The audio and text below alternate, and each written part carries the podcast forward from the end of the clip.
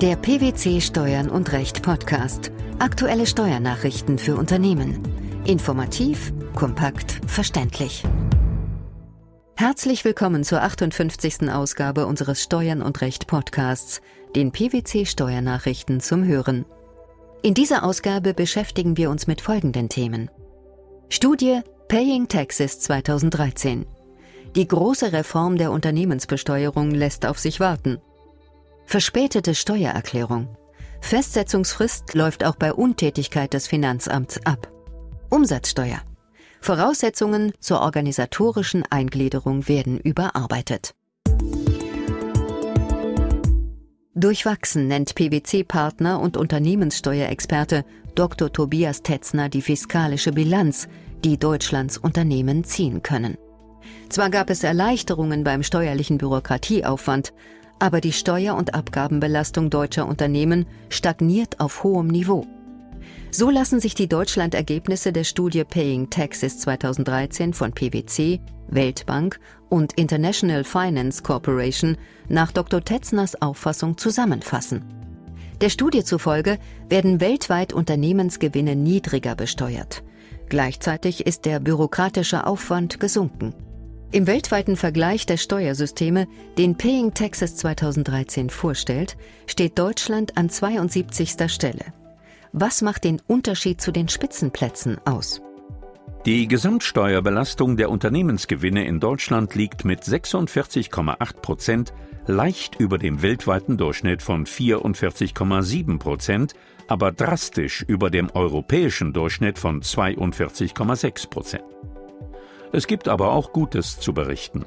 Das deutsche Unternehmenssteuerrecht hat im letzten Jahr eine Tendenz zur Entbürokratisierung entwickelt, was auf die Online-Körperschaftssteuererklärung und den Wegfall des ELENA-Verfahrens zurückzuführen ist.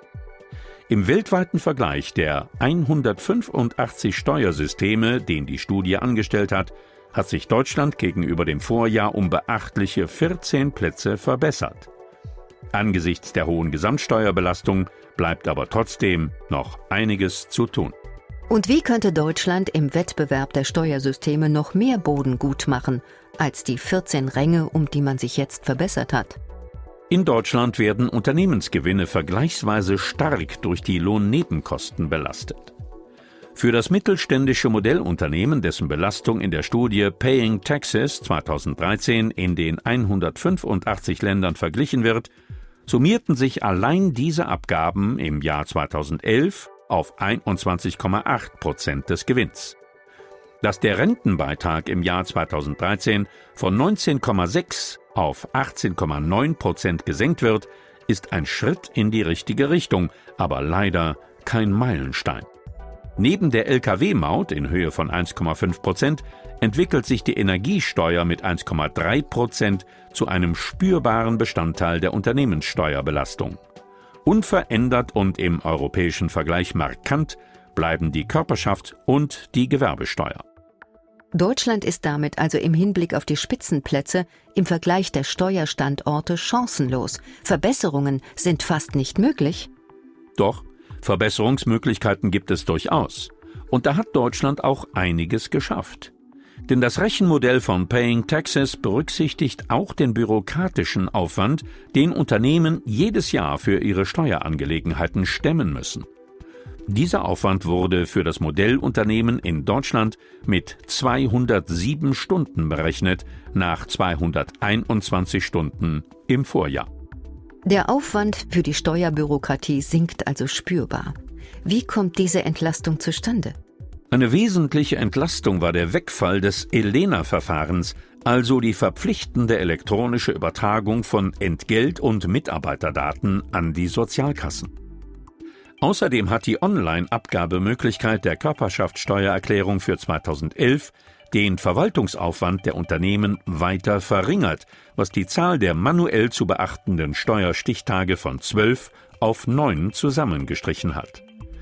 Im weltweiten Durchschnitt sind stolze 27 solcher Stichtage zu beachten, der bürokratische Aufwand summiert sich auf 267 Stunden.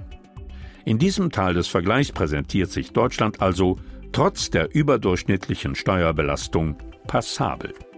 Welche Perspektiven gibt es für das Jahr 2013? Diese Frage beantwortet Dr. Tetzner so. Die Abgabenlast wird geringfügig sinken. Bereits beschlossen ist die Absenkung des Rentenbeitrags von 19,6 auf 18,9 Prozent. Für die Unternehmen folgt daraus eine Entlastung um 0,35 Prozentpunkte. In der Steuerpolitik ist vor der Bundestagswahl im Herbst 2013 wohl wenig Bewegung zu erwarten. Die große Reform, beispielsweise bei der Gewerbesteuer, wird aber sicherlich erneut nicht nur aus wahltaktischen Gründen, sondern auch angesichts klammer kommunaler Kassen weiter auf sich warten lassen. Wer seine Einkommensteuererklärung nach Ablauf der gesetzlichen Abgabefristen abgibt, kann sich später, falls das Finanzamt vor Ablauf der Festsetzungsfrist keinen Einkommensteuerbescheid erlässt, nicht auf Treu und Glauben berufen. Um eine solche Situation zu vermeiden, müsste er nämlich vorab entweder einen Untätigkeitseinspruch einlegen oder aber einen Antrag auf Steuerfestsetzung stellen. Was bedeutet das für die Praxis? Wenn das Finanzamt hinsichtlich der verspätet eingereichten Steuererklärung für einen bereits länger zurückliegenden Veranlagungszeitraum nicht sofort reagiert, empfiehlt es sich, selbst aktiv zu werden und in Form des außergerichtlichen Rechtsmittels zu agieren, um gegebenenfalls den Eintritt der Festsetzungsverjährung zu verhindern. Sonst kann es einem so ergehen wie im vorliegenden Fall. Hier wurde die beiderseitige Untätigkeit einem Steuerpflichtigen zum Verhängnis. Er hatte seine Einkommensteuererklärung für 1998 erst am 30. Dezember 2004 eingereicht. Das Finanzamt wiederum hatte erst im August 2006 und damit bereits nach Ablauf der Festsetzungsfrist veranlagt. Der Steuerpflichtige machte daraufhin im Wege des Einspruchs höhere negative Einkünfte aus Vermietung und Verpachtung geltend. Der Einspruch wurde jedoch vom Finanzamt unter Hinweis auf die inzwischen eingetretene Verjährung abgewiesen. Auch die nachfolgenden gerichtlichen Instanzen bestätigten diese Haltung. Welche Möglichkeiten hat ein Steuerpflichtiger, um eine solche Situation zu umgehen?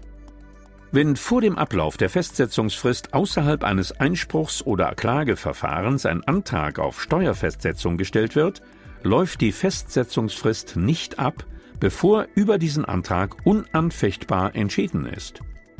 Die verspätete Abgabe der Steuererklärung ist allerdings nicht als ein solcher Antrag auf Steuerfestsetzung zu werten. Damit die Ablaufhemmung wirksam wird, muss ein Steuerpflichtiger einen Untätigkeitseinspruch nach der Abgabeordnung einlegen. Tut er dies nicht, kann er sich nach Meinung des Bundesfinanzhofs nicht auf Treu und Glauben berufen, um dann so gestellt zu werden, als hätte er Einspruch eingelegt. Auch wenn es dem Finanzamt noch möglich gewesen wäre, rechtzeitig den Einkommensteuerbescheid zu erlassen, verstößt dessen Weigerung, ihn zu ändern, dennoch nicht gegen Treu und Glauben.